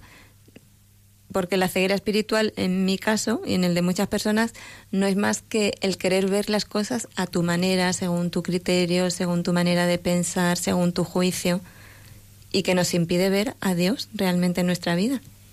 Cuando nos aferramos a nuestro propio juicio, pues estamos ciegos muchas veces para, para todo lo sobrenatural. Y que el Señor nos devuelva la vista quiere decir eso, que nos regale esa visión sobrenatural para, para poder ver las cosas, las circunstancias de la vida, para poder verte a ti misma y a los demás desde Dios, tal y como Dios nos ve. Qué importante es mirarse a través de, de su mirada. Yo quería haceros una, una pregunta.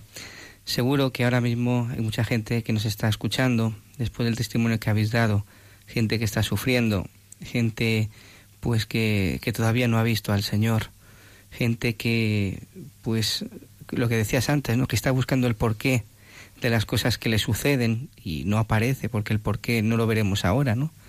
¿Qué dirías a, otras, a todas estas personas que te están escuchando hoy, cualquiera de vosotras, ¿no?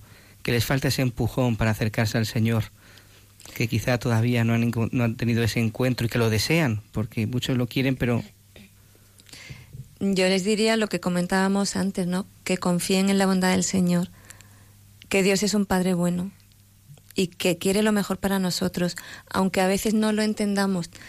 Yo siempre me acuerdo del Evangelio cuando, en la crisis Galilea, cuando el Señor da el discurso del pan de vida y las multitudes lo abandonan, pues diciendo, ¿qué nos estás contando?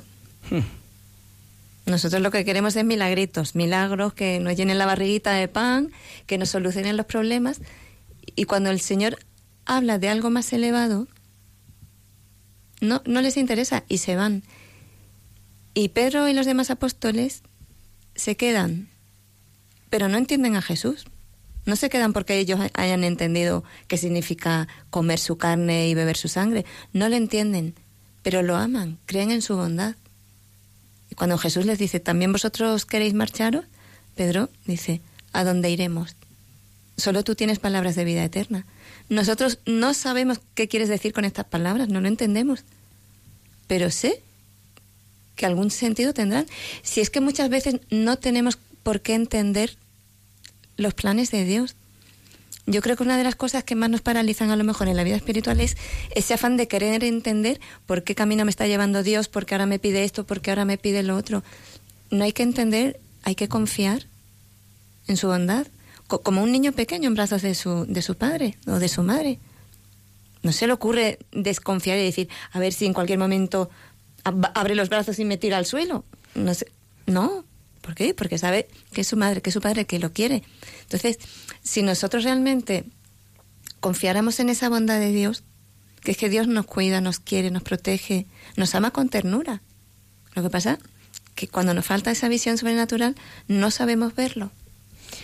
Lo que pasa que yo creo que a veces eh, lo que nos encontramos, y yo creo que también muchas de las personas que van a veros, ¿no? Es las heridas del dolor. El dolor si no se mira, si no le miras, el dolor se enquista, el dolor provoca más dolor, heridas muy, muy profundas, ¿no? Y yo creo que, que, que, que, es, que es ese dolor que a veces no, no sabemos digerir o no sabemos a veces eh, soportar, ¿no? ¿Cómo se lleva esta cruz y este, este dolor? De la mano de Jesús y confiando en Él. aunque Mira, de las personas que vienen a hablar con nosotros, muchas veces el primer alivio que encuentran es por el hecho de sentirse escuchadas. Porque hay mucha gente sufriendo y van, acuden a uno, acuden a otro, y la gente les da igual. Te da una palmadita en la espalda, vale, vale. Y se sienten solas en su dolor. Y una de las cosas que experimentan es que, pueden compartir, que nosotros de alguna manera nos compadecemos con ellas y hacemos nuestro su dolor. Porque una de nuestras tareas es transmitir la misericordia que nosotros hemos recibido de Dios. Que nosotros, siendo inútiles, siendo una calamidad, siendo un desastre, siendo pecadoras, metiendo la pata continuamente, Dios nos ama, a pesar de eso. Dios nos ama tal como somos. Mm, Dios no está esperando a que seamos santos y maravillosos para amarnos, ¿no? Él cuenta con nuestra debilidad, con nuestra miseria. Y eso es lo que le atrae, precisamente. Nuestra nada. Es lo que atrae al Señor. Porque es lo único que le podemos dar. Nuestra nada. Entonces, mm, esa misericordia que nosotros experimentamos, pues de alguna manera la transmitimos a la gente con, que viene a hablar con nosotros, ¿no? Esa manera con que Dios, no- mm, como Dios nos trata, pues procuramos tratar a la gente igual. Y, y la gente experimenta mucho alivio. Los problemas no se solucionan, por supuesto que no, pero pueden encontrar un nuevo sentido. Pueden darle un sentido de redentor. Pueden unirlo a la cruz de Cristo. Los pueden vivir de otra manera, sabiendo que el sufrimiento no es nada absoluto y que esta vida se va a terminar. Aunque nos pasemos la vida entera sufriendo, ¿qué es eso en comparación con una vida eterna que nos espera de gozo y de felicidad? Entonces, es una llamada también a, levantar la mirada al cielo, a la esperanza. Que este sufrimiento se va a terminar. No te focalices, no lo absolutices de esa manera, porque el problema es que realmente vivimos como si esta vida fuera la definitiva. Por eso cuando tengo un problema, una dificultad, un sufrimiento, se me acaba todo. Y me estoy perdiendo lo mejor, que es toda la eternidad que me espera. Hay algo yo creo que muy importante, Isaac, en el carisma ¿no? de las hijas del amor misericordioso, ¿no? que yo creo que es el comienzo de todo, ¿no? los ejercicios espirituales y el silencio. Aprender a estar en silencio. Quiero detenerme ahí, ¿no? Porque realmente para tener una experiencia de Dios vivo hay que escuchar, hay que ponerse a la escucha, pero hay que estar en silencio. Habladnos de los ejercicios espirituales y hay que invitar a todo el mundo. Es verdad, es que hay que hacerlos, hay que, hay que dedicar tiempo a lo importante, ¿no? Sí, porque realmente los ejercicios espirituales es como una oportunidad que nos da el Señor de poder encontrarnos personalmente con Él. Porque yo, yo creo que ese es el problema fundamental del 90% de los cristianos, que quieren amar al Señor, pero no saben cómo. Y, y no, no pueden amarlo porque no se han encontrado personalmente con Él, porque se relacionan con un Dios que tienen en la cabeza, que han recibido de oídas, pero no de corazón. Pero Gloria, ¿qué le dirías a muchos de nuestros oyentes que dicen, mira, qué rollazo? Vamos a ver. Ejercicios espirituales. Estar en silencio. Me voy a levantar pronto. Misa, rosario, meditación, eh, no voy a, o sea, me parece, después de toda la semana, de, de lunes a viernes, de aguantar a mi jefe, de aguantar a mis hijos, de las tres lavadoras, de hacer la compra, de estar cansado, cansada, y me voy a hacer unos ejercicios espirituales y ¿qué voy a encontrar? Te vas a encontrar con el Señor. Y, y yo le diría a mucha gente, no puedes hacer los ejercicios espirituales. Vete a una iglesia y ponte media hora delante del Santísimo. Y encuéntrate con el Señor. Pero es que no se atreven a hacerlo, son unos cobardes. ¿Por qué no se atreven? Porque encontrarse con el Señor supone muchos cambios en tu vida. Y la gente no está dispuesta a renunciar a sí misma. Es verdad. Y yo creo que a veces también el, el poner, o sea, el, el estar delante del Señor es realmente ver nuestro, nuestro rostro. Él es el espejo. Ahí, ahí sí que no, no hay escondrijos, no te puedes esconder. Y eso a veces es un dolor, un salto al vacío, Sí, ¿eh? Eso eh, duele. Eso mucha gente huye de sí mismo. No, no quieren encontrarse consigo mismo por, por miedo, por miedo a ver que dentro no hay nada de valor. Por miedo a la propia miseria. Y eso no es malo. No Todo es lo malo. contrario. Claro, e- es que eso es lo que nos posibilita recibir la misericordia del Señor. Si no asumimos y aceptamos nuestra propia miseria, no, no tenemos humildad para recibir la misericordia del Señor. En realidad es lo mejor que tenemos, porque eso es lo que atrae el Señor a nosotros. Pero las personas tienen miedo, tienen miedo de enfrentarse con eso y enfrentarse con el Señor. Y también de los cambios que le va a pedir el Señor. Hombre, es para tenerlo, ¿eh? Porque a veces el Señor es... Sí, pero es te verdad que la- pide, las te pide unas cosas... El Señor lo pide todo. Sí. Y las personas piensan que los cambios... el céntuplo. los cambios son para peor o son para...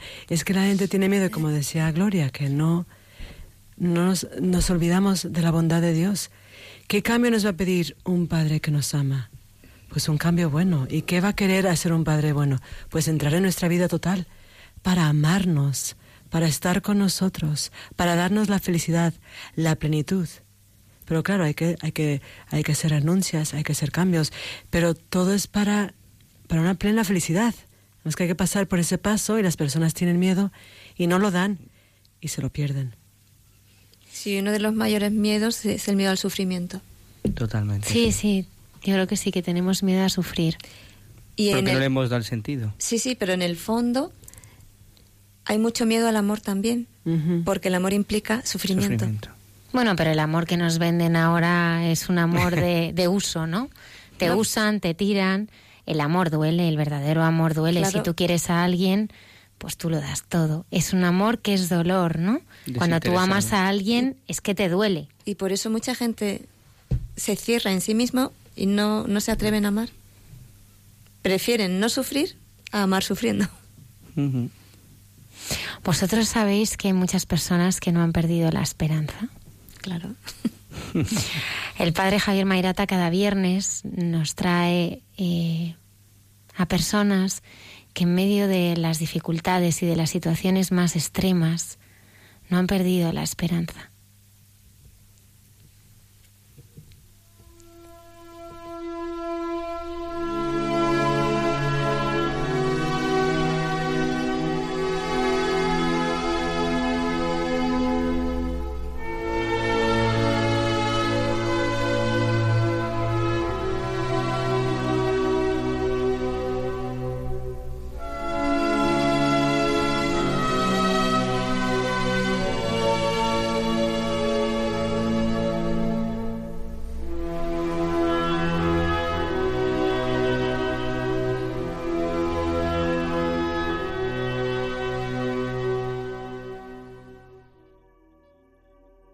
De marzo del año 2016, el padre Tomás Unzunjalaik estaba en la capilla de las misioneras de la caridad en Yemen.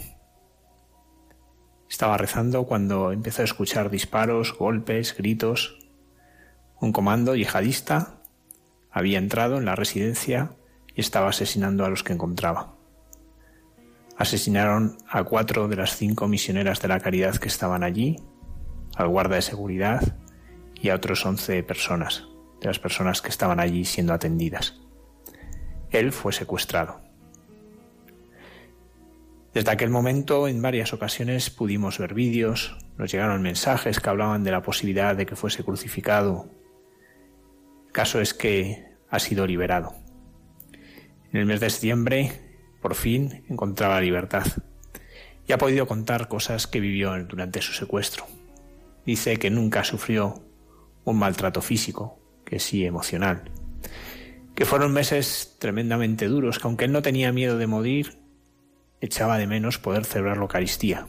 Pero cada día, en el silencio de su cautiverio, rezaba las oraciones de la misa.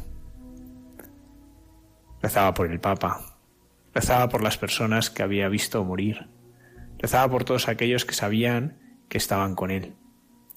Y sobre todo en estos meses como él decía, no se ha sentido solo. No se ha sentido solo porque se ha sentido acompañado por la oración de muchos, porque se ha sentido acompañado por el Señor.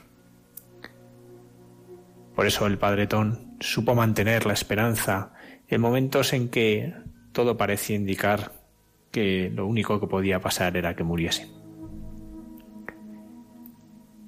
Ha estado con el Papa. En la audiencia general del miércoles 13 de septiembre al acabar la audiencia general fue recibido por el Papa en Santa Marta. Y lo que hizo este misionero, muy delgado, porque ha pasado grandes carencias, fue arrodillarse y besar los pies del Papa. El Papa conmovido se agachó, le ayudó a levantarse y besó sus manos con unción. Y después abrazó al misionero secuestrado. Le dijo que seguiría rezando por él, como hizo durante su etapa de cautiverio. Ahí es donde el padre Tom le contó pues que no había dejado de rezar por él cada día, que había estado pues siempre cerca de Jesús y sintiendo cerca a Jesús. Y que eso le ayudó en cada momento pues a poder rezar, a poder estar con cada uno de corazón. En ese cautiverio, en esa aparente falta de libertad, el Padre Tom fue libre y eligió estar con Cristo crucificado. Eligió vivir su cautiverio sabiendo que era una oportunidad para orar, para ofrecerse, para entregarse. Fue emocionante cuando llegó en Roma a la capilla de los salesianos. Pidió poder rezar allí y cerrar la misa, cosa que los médicos le dijeron que no podía hacer todavía, pero pudo rezar y pudo confesarse después de 18 meses sin poder realizarlo. El Padre Ton nos ayuda a recordar pues que en este mundo tan violento, en este mundo tan difícil, en este mundo tan complicado, en el que tanta violencia hay, lo que de verdad cambia las cosas es el perdón, es el amor, es la paz. Por eso el Padre Ton es signo de esperanza, no solo por su liberación, sino sobre todo porque en su cautiverio ha sabido ser libre para amar a Cristo.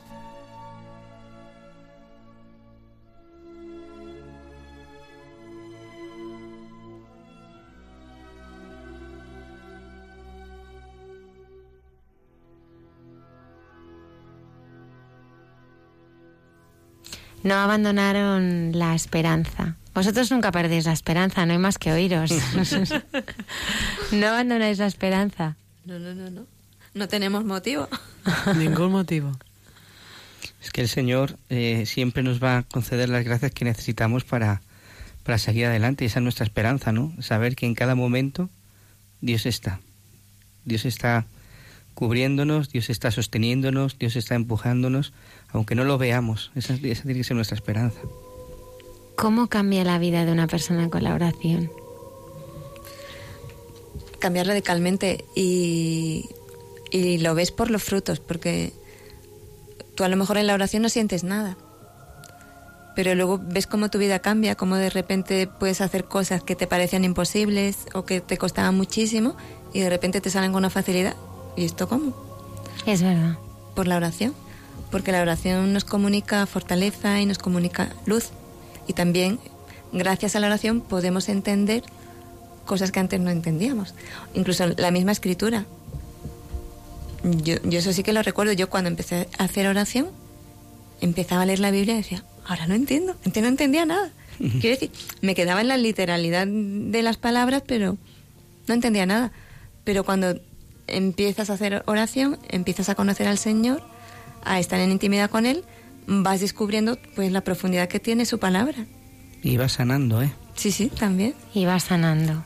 No hay manera de, estar con Él y no cambiar, porque la, la oración es estar con Él. Es tan sencillo, es una palabra muy técnica, pero oración es estar con Él y que Él está conmigo. ¿Y cómo puedo estar con Él y Él estar conmigo y no cambiar? Él es Dios. Me cambias, su presencia me cambia. Efectivamente. Y además una de las cosas también de la oración no es solo que lo conoces a Él, sino que te conoces a ti misma en Él. Y te descubres realmente cómo eres. Que no te gusta nada, pero... Y, a mirarte con misericordia. Exactamente. Como decía antes Lucía, aprender a amarnos. Os voy a pedir ayuda porque me gustaría cerrar el programa de hoy como hemos comenzado. Porque celebramos la festividad hoy de la Virgen del Rosario, que es la oración favorita de, muchos. Y el Beato Alano, que fue muy defensor de esta devoción, comparte con todos nosotros las gracias que recibimos a través de la Virgen. Os voy a decir algunas de ellas, si queréis las vamos comentando. Quien rece el rosario constantemente recibirá cualquier gracia que pida. Sí, porque la madre se lo dirá al hijo. ¿Qué madre no intercede ante, ante su padre, no? Yo pienso en esas bodas de Caná, ¿no? Cuando, cuando se quedaron sin vino, ¿no? Y muchas veces le digo a la madre, le digo a mi madre, digo, madre, es que me he quedado sin vino, que no tengo vino. No tengo vino en el trabajo, no tengo vino en casa. Me faltan vino, me falta tu vino, el vino nuevo, ¿no? Y ella, pues ella te quiere con ese corazón de madre, ¿no? que muchas veces no te atreves a decirle las cosas al Señor, pero ella te entiende. Sí, eso. Yo ¿Tú también lo habéis experimentado? Sí, veo eso, la, la, ternura del corazón de María, como que si tenemos algún reparo en dirigirnos a Dios Padre, al Espíritu Santo, al Hijo, con María nos resulta mucho más fácil, ¿no? Porque por ese corazón de madre que nos entiende, que por supuesto que el Señor nos entiende también, pero hay como más cercanía, ¿no? Porque al fin y al cabo era mujer como nosotros. Es verdad. Ella está deseando darnos el vino. Lo está deseando y está deseando que se lo pidamos. Le gusta que se lo pidamos. El rosario es el escudo contra el infierno. Destruye el vicio, libra de los pecados. Es verdad que la madre es nuestro escudo frente, frente al enemigo, ¿no? Mm. Esas, eh, bueno, pues tentaciones que que todos tenemos, ¿no? Que fundamentalmente, eh, recordando vuestro testimonio, es apartarnos de la voluntad del Señor. Si en el fondo eso es, ¿no? Aquí estoy, Señor, para hacer tu voluntad, ¿no? Pues ella nos lleva a, cumplir la voluntad del Padre en nuestra vida, ¿no? Y, y bueno, es, es también nuestra, nuestra protección. Yo le digo mucho que quiero estar siempre escondida en sus tobillos, ahí escondida, pero, pero es verdad que ella, ella es la madre buena, ¿no? Que, nos protege frente, bueno, pues a veces, eh, pues a situaciones difíciles, ¿no? Y el ataque del enemigo que se empeña en, apartarnos, ¿no? De, la voluntad del Señor. Sí, y ella es, es la mujer que vence a Satanás con su humildad, ¿no? Y esa humildad de alguna manera está reflejada en el rosario, porque para mucha gente el resto del rosario parece una oración absurda, repetitiva, y sin embargo el Señor, por ese medio de una oración tan sencilla que cualquiera la puede rezar, que no hay que hacer ningún máster en teología para poder rezar el rosario, sí. la, Virgen vence todos los engaños del demonio, nos ayuda a vencer las tentaciones. Decía Padre Pío, el rosario es el arma contra las tentaciones, contra el enemigo, ¿no? Y qué verdad es porque la Virgen ahuyenta. Totalmente. En los momentos más difíciles, a veces una simple Ave María es la fortaleza que necesitamos. Mm. Los que rezan el rosario son todos hijos míos muy amados y hermanos de mi Hijo Jesús. Y la devoción al Santísimo Rosario es una señal manifiesta de predestinación, de gloria. Yo a veces pensaba con el rosario como una oración que parece tan repetitiva, ¿no?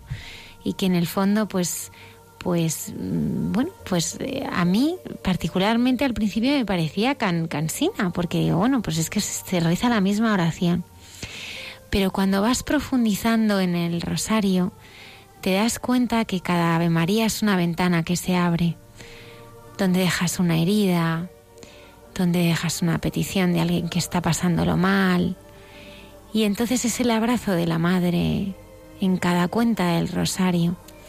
Y además la madre entrega a su hijo porque en cada misterio pues nos descubre el rostro de Jesús, ¿no? Es como que nos asomamos al Señor a través de ella.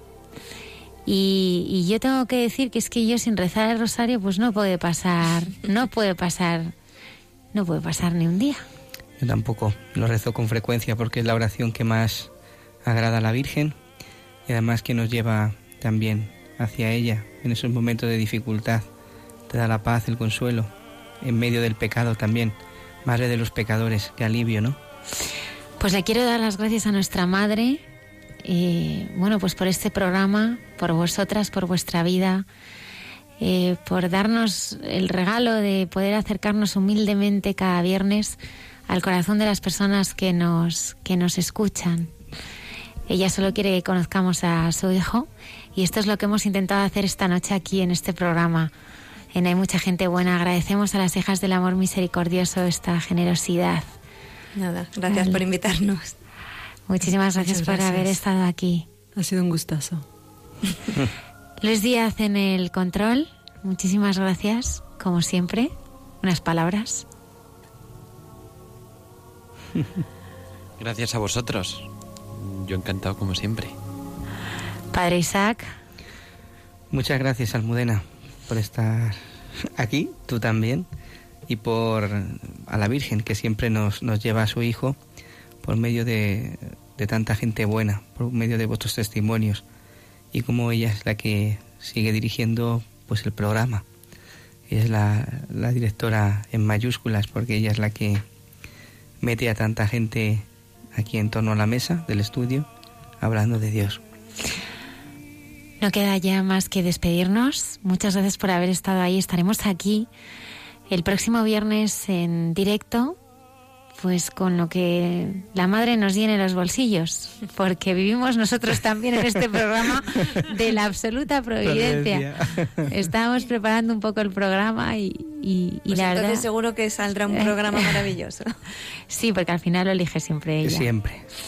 Pero es la magia de este programa, ¿verdad? Sí, sí. Que nunca sabemos quién va a venir el próximo viernes. Bueno, tenemos nuestros Sí, colaboradores, sí, sí. pero Ella lo sabe. ella lo sabe, sí. Ella es la, la Y ella los traerá. Ella es la project manager del programa. Ella mueve los corazones. Aquí estaremos. Y no hay mucha gente buena el próximo viernes. Muchas gracias por habernos ac- acompañado y que Dios os bendiga. Gracias.